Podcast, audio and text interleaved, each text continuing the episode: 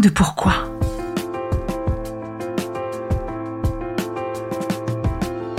Écoutez bien. Ici, les spécialistes de la résilience, les survivants du cancer, vous raconter leur traversée, leurs chocs, leurs peurs, leurs espoirs et leurs choix face à cette maladie qui les transformera à tout jamais.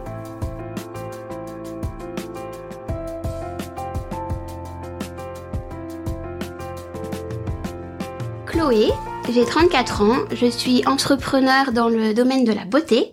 Je suis en couple euh, sans enfant. J'ai été diagnostiquée en août 2009 pour un lymphome stade 4.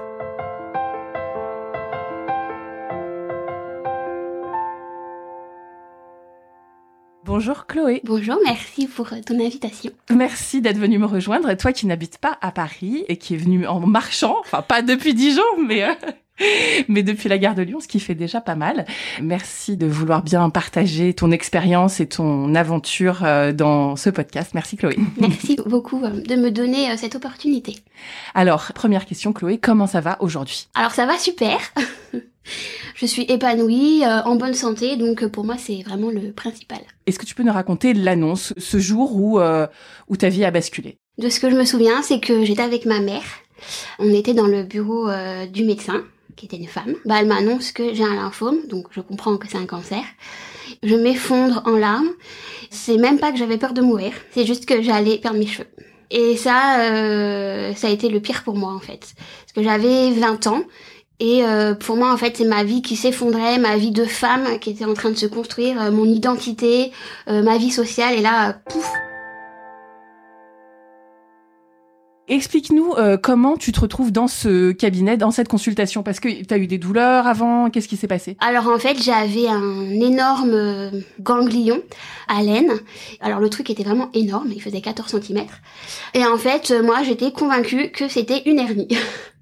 parce qu'à l'époque je faisais énormément de danse. Donc euh, voilà j'avais une hernie c'était pas grave ça allait passer etc mais ça devait être très gênant quand même hein. ah, ah, bah j'avais super mal je, boitais un peu et tout. Et là en fait euh, au bout d'un moment je faisais que dormir toute la journée et euh, j'avais de la fièvre. Je me suis dit c'est un peu bizarre quand même d'avoir de la fièvre alors que j'avais rien d'autre et de dormir autant. Et du coup bah de là je suis allée consulter et, et, du coup bah biopsie et annonce. La consultation, c'était euh, le résultat de la biopsie, c'est ça? Exactement. T'as 20 ans et ta vie s'effondre parce que il y a un côté esthétique, c'est un côté euh, regard de l'extérieur que tu penses ne pas pouvoir assumer, c'est ça? Alors il y avait vraiment ça parce qu'à l'époque j'étais là-dedans. Et puis euh, bah le côté euh, j'avais construit en fait une vie sociale hyper active, euh, j'allais rentrer dans une école que je voulais faire depuis toujours, j'avais eu le concours, tout allait plutôt bien et là bim tout s'effondre, bah tu peux pas faire ta rentrée, tu perds tes cheveux et puis du coup bah j'ai perdu mes amis aussi. Ah oui, dans un deuxième temps. Ouais. Cette consultation, elle a lieu avec ta mère. Hein ouais. T'es quand même jeune. Qu'est-ce qui se passe? Vous fermez la porte, vous partez toutes les deux. Il se passe quoi? Ben, il se passe que on pleure. On l'annonce bah, à ma sœur et à mon père. Et là, en fait, euh, c'est comme si euh, d'un coup, on sent qu'il va falloir bah, qu'on se soude. Alors ma mère, c'est quelqu'un qui m'a énormément soutenue. Bon, voilà, je suis retournée vivre chez elle d'ailleurs. Ma mère, toujours très positive, ça va aller, on va être là pour toi. Et après, ben, on a fait, j'ai envie de dire, du mieux qu'on a pu avec ce qu'on pouvait. Ça allait très vite. du coup, on a entamé direct la première chimio. Tu nous as dit dans l'introduction, lymphome stade 4. À quel moment tu as cette information? À la consulte. Il y a eu quand même une annonce de cancer hyper avancée, donc ça change un petit peu la donne, non? Je pense qu'à l'époque, j'en avais pas conscience. Déjà, je savais même pas qu'il y avait des stades, donc on m'annonce stade 4. Bon, bon, moi je savais pas trop euh, qu'est-ce que ça voulait dire. Je pense que j'ai conscientisé ça il y a franchement peu de temps. Comme j'ai pas conscientisé, j'ai pas eu peur de mourir en fait.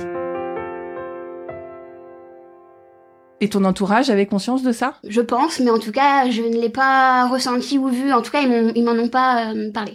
Donc j'imagine que l'équipe médicale a fait en sorte que les choses quand même avancent vite. Oui. Donc ça a commencé par quoi alors? Alors ça a commencé par euh, direct euh, chimio. J'ai été soignée que euh, à la chimiothérapie. C'était tous les 15 jours. Ça revenait vraiment très vite.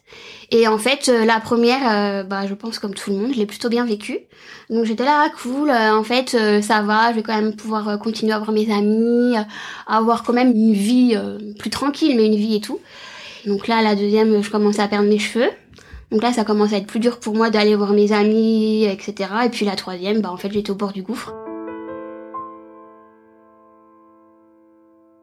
J'étais vraiment trop fatiguée, euh, enfin avec tous les, effets euh, secondaires. Bah là, je me suis dit ah ouais, ça va être vraiment vraiment chaud.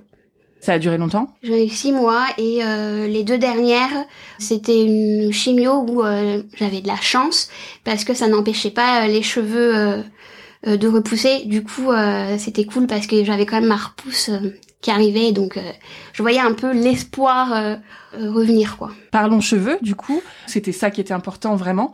Explique-nous euh, ce jour où, ça commence à partir, tu les sens dans tes mains. Alors euh, c'est parti la nuit. en fait j'avais vraiment des douleurs au crâne, je sais pas ça faisait super mal. Donc là je touche et là je sens une poignée et en fait ça arrêtait, ça me grattait partout sur le visage donc en fait il y en avait plein mon oreiller. Donc je me lève en pleine nuit et tout et là en fait je vois il y avait des trous partout quoi. En plus l'accompagnement n'a pas non plus été fait vraiment correctement, parce qu'à l'époque j'avais les cheveux très longs. Entre temps, j'aurais pu les couper pour que ça soit aussi moins difficile, mais on m'avait pas euh, donné cette astuce. Tous mes cheveux qui tombent, c'était horrible. Et là, en fait, c'était tellement dur et j'ai pété un plomb. En pleine nuit, euh, j'ai tout euh, coupé. Ça ressemble à un cauchemar. Je retourne me coucher comme je peux. Et le lendemain matin, et ça, je m'en souviendrai toute ma vie. Enfin voilà, j'ai la chance d'avoir une famille où on dédramatise beaucoup les choses. Il y avait ma sœur et ma mère. Et euh, je me réveille avec ma coupe de cheveux faite pendant la nuit au ciseau qui ressemblait à rien. Et là, ma sœur éclate de rire. Elle me dit oh, On dirait un mini Et du coup, euh, c'est ma sœur qui a eu le, on va dire, le courage de, de, de me raser, on va dire, euh, proprement à la tondeuse. C'est ce qu'il fallait faire juste après. Ouais, c'est, c'est ce qu'il fallait faire parce que franchement, ça ressemble à rien. et puis au moins, on repartait à neuf pour, pour la suite, quoi. Comme une nouvelle vie, une nouvelle peau, une nouvelle identité, en fait. Quel regard t'as sur toi euh, Bah pour moi ça a été horrible. Donc euh, pendant toute la période où je n'avais pas de cheveux, euh, j'ai mis des foulards. Alors j'avais acheté une perruque en amont avec ma soeur et ma mère justement on l'avait acheté quand j'avais déjà des cheveux. Hein. On avait fait en sorte que ce moment soit euh, super sympa. Du coup, on avait essayé plein de trucs euh, pour rigoler, euh, des trucs improbables et tout. Bref, du coup, j'en avais acheté une qui était, qui était sympa. Et au final, quand j'avais plus de cheveux, moi, remettre ma, mettre ma perruque, c'était impossible.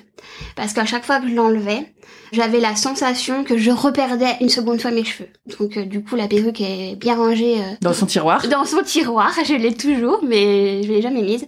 Et pendant du coup toute la durée, euh, j'ai mis des foulards.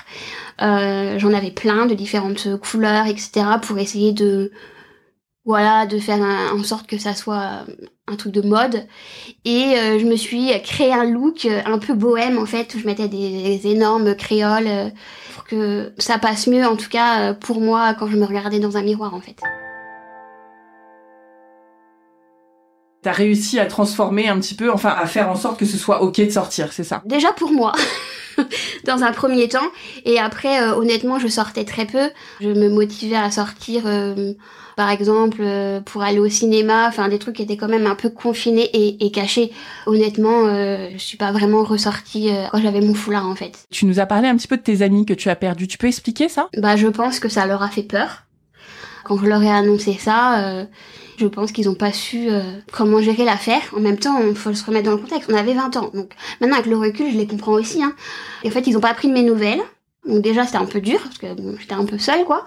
Et euh, j'en ai jamais eu. T'as perdu tout ton noyau social, un peu, Complète, Ouais, complètement. Tu avais 20 ans, finalement, tu étais chez ta mère, tu pouvais plus euh, partir faire ton école, tes amis se sont détachés, tu avais cette histoire un peu esthétique de cheveux et d'aspect extérieur qui te plaisait pas. Comment t'as fait pour traverser ça? C'est une bonne question. J'étais vraiment euh, très mal, au point j'ai fait une tentative de suicide. Raconte-nous ça, qu'est-ce qui s'est passé? J'étais tellement mal avec euh, les effets secondaires euh, des médicaments.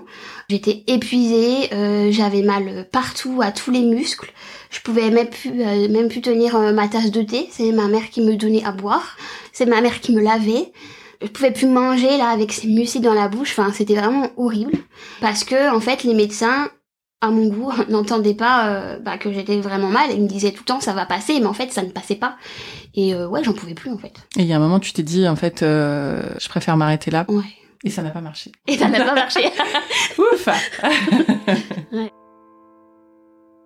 Qu'est-ce qui a fait que t'as tenu? Ce qui m'a tenu, c'est l'amour de mes parents et de ma sœur. De se sentir soutenue, ça m'a donné un peu une force.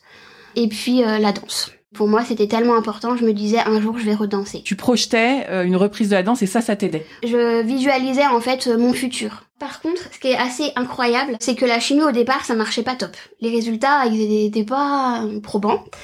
Ma mère me voyait dépérir et elle m'a emmené voir une sophrologue. Elle m'a fait accepter que j'étais malade. Donc ça a été toute une étape. hein. Dans la visualisation qu'on a faite, c'était vraiment euh, représenter le, le cancer, le lymphome, et le prendre dans ses bras en fait. Alors incroyable, à partir de ce moment-là, la chimio a fonctionné. Parce que jusque-là, t'étais vachement dans le déni, dans le refus. euh, Dans le rejet, Et quand tu dis ça marche, ça marche pas la chimio, tu faisais des PET scans pendant ta chimio. Et la maladie est toujours là, toujours là. Et puis d'un seul coup, ça a été positif. il était mieux, alors qu'on n'avait rien changé au traitement. Donc je trouve ça assez incroyable quand même quoi. À partir de là, les choses changent donc. Bah les choses changent parce que déjà on, on nous dit que euh, les résultats sont meilleurs. Donc euh, ouh, on voit un peu la lum- enfin une petite euh, une petite lumière euh, au fond euh, de ce trou noir. Ça redonne en tout cas de l'entrain et de la mo- de la motivation, de la positivité euh, bah, pour continuer euh, à vivre ça en fait. On a besoin de savoir pourquoi euh, on subit tout ça, pourquoi on se bat en fait. On a besoin de quelque chose qui nous tient, sinon c'est trop dur. Un truc pour se rattacher quoi. Raconte-nous du coup la, la, la fin des traitements, comment ça s'est passé? On avait, euh, je sais plus, un nombre de, de chimio euh, précises. Donc on arrive à la fin. Le PET scan était euh, correct. Et du coup, euh, on a attendu euh, quelques semaines, je crois. Et là, mes cheveux, ils commençaient à repousser. Alors j'étais trop contente. Là, on m'annonce que je dois quand même refaire deux chimios pour consolider. Et là, je fais, mais c'est pas possible. Mes cheveux sont en train de repousser, en fait. Enfin, c'est, mort. Surtout que j'avais trouvé une, une coiffeuse qui pouvait me mettre des rajouts euh, sur euh, les petites pousses que j'avais, quoi. Et j'ai de la chance dans tout ça, parce qu'en fait, les deux chimios euh, qui m'ont fait, c'était des chimios, en fait, qui n'avaient pas d'impact euh, sur la repousse des cheveux. Donc, du coup, euh, j'y suis allée en mode, euh, faites bien ce que vous voulez, Tant que ça touche pas mes Tant cheveux. que ça touche pas mes cheveux. Alors ça peut paraître un peu bête, mais, euh, mais ça a vraiment été pour moi le plus gros traumatisme euh, de cette traversée. Et euh, il m'aura fallu quand même plusieurs années pour pouvoir euh, en parler en fait. Quand ces deux de consolidation se terminent, est-ce qu'il y a un moment où vous célébrez peut-être en famille la fin ou... Complètement, une fois que c'est terminé, ben on célèbre ça, on va au resto. euh. Donc après, ce qui est un petit peu dur aussi pour nous, c'est que jamais ils disent vous êtes guéri. Ils disent vous êtes en rémission. Du coup, on le célèbre, mais moi j'ai toujours ce truc de ouais, elle a pas dit que je suis guérie. On sait pas trop euh, sur quel pied danser quoi. En même temps, maintenant avec le recul, je me dis c'est pas plus mal parce que euh, ça permet aussi de se rappeler d'où on vient et du coup euh, de dire ah ouais j'ai de la chance, positif quoi. Je trouve que tu as hyper conscience du fait que tu as mis toute ta peur euh, dans tes cheveux, mais tu nous as dit aussi tout à l'heure, ça fait que quelques années que je me suis rendu compte que euh, je risquais ma vie quoi. Et est-ce que tu peux nous expliquer ce moment où tu as eu conscience de ça? Enfin, c'était à un stade 4, j'ai pas beaucoup interviewé de, de gens qui sont passés par un stade 4. Comment tu as vécu ça quand tu as compris ça? C'était euh, dans une conversation, euh, franchement, euh, un peu comme une conversation euh, basique. Je pense que ça devait être avec ma mère. On parlait euh, de, cancer, de maladie, enfin voilà. Et là, elle me dit, ah ouais, euh, stade 4, c'est le dernier stade. Et là, je fais, ah bon? Enfin, il y a le ah bon, mais un peu en rigolant, je pense nerveux. Et là, je me fais, oh mon dieu, en fait. à l'intérieur de moi, c'est comme si je me liquéfiais sur place et je me dis punaise mais en fait j'ai vraiment eu trop de la chance. C'est vraiment que je dois être sur terre. Enfin, je sais pas comment expliquer, c'est vraiment je dois être vivante. Et là du coup, je me mets une pression toute seule en me disant mais si je dois être sur terre, qu'est-ce que je dois faire? En gros, on m'a épargné, mais du coup, qu'est-ce que je dois faire pour remercier? Tu te sens un peu privilégié quoi. ah bah complètement. Je me dis à chaque fois, euh, bah non, euh, ne te plains pas, euh, c'est super cool, euh, t'es vivante. Donc j'étais à chaque fois de voir du coup maintenant, bah ouais, le positif, euh, de pas voir le négatif, de pas me plaindre. Du coup, ça m'a donné un peu une force de toujours euh, essayer de faire de mon mieux avec ce que j'ai à l'instant T, parce que euh, bah vu que je suis épargnée, euh, faut aussi faire quelque chose de bien dans ce monde quoi. Épargné. Et bien justement, ça me donne une transition parfaite pour te poser question du podcast. Donc s'il y avait un pourquoi en deux mots Quel sens tu mets à, cette épreuve et comment tu as l'impression d'avoir été transformée par ça? Maintenant, je suis convaincue que mon lymphome m'a sauvé la vie. Pourquoi je dis ça? Parce qu'en fait, toute la période avant 20 ans, enfin à 20 ans, j'étais quand même dans une crise d'adolescence existentielle et assez sombre quand même avec des mauvaises fréquentations, euh, je sortais beaucoup, euh, avec aussi de l'alcool, et je suis convaincue qu'en fait, du coup, il est arrivé pour me dire stop, on arrête les conneries, et du coup, maintenant, ouais, je suis convaincue qu'en fait, il m'a sauvé la vie, parce que si je, continuais dans ce truc dans lequel j'étais à l'époque, euh, je sais pas où je serais à l'heure actuelle on a compris que les cheveux, ça avait été exceptionnellement fort, ce point de vue euh, esthétique et c'est la perte des cheveux pour toi. Ce qui est drôle, c'est qu'il y a un, justement un lien avec ta vie de maintenant. Alors déjà, pour moi, les cheveux, c'est vraiment rattaché à l'âme et à l'identité, donc je pense que c'est pour ça que ça a été très compliqué pour moi.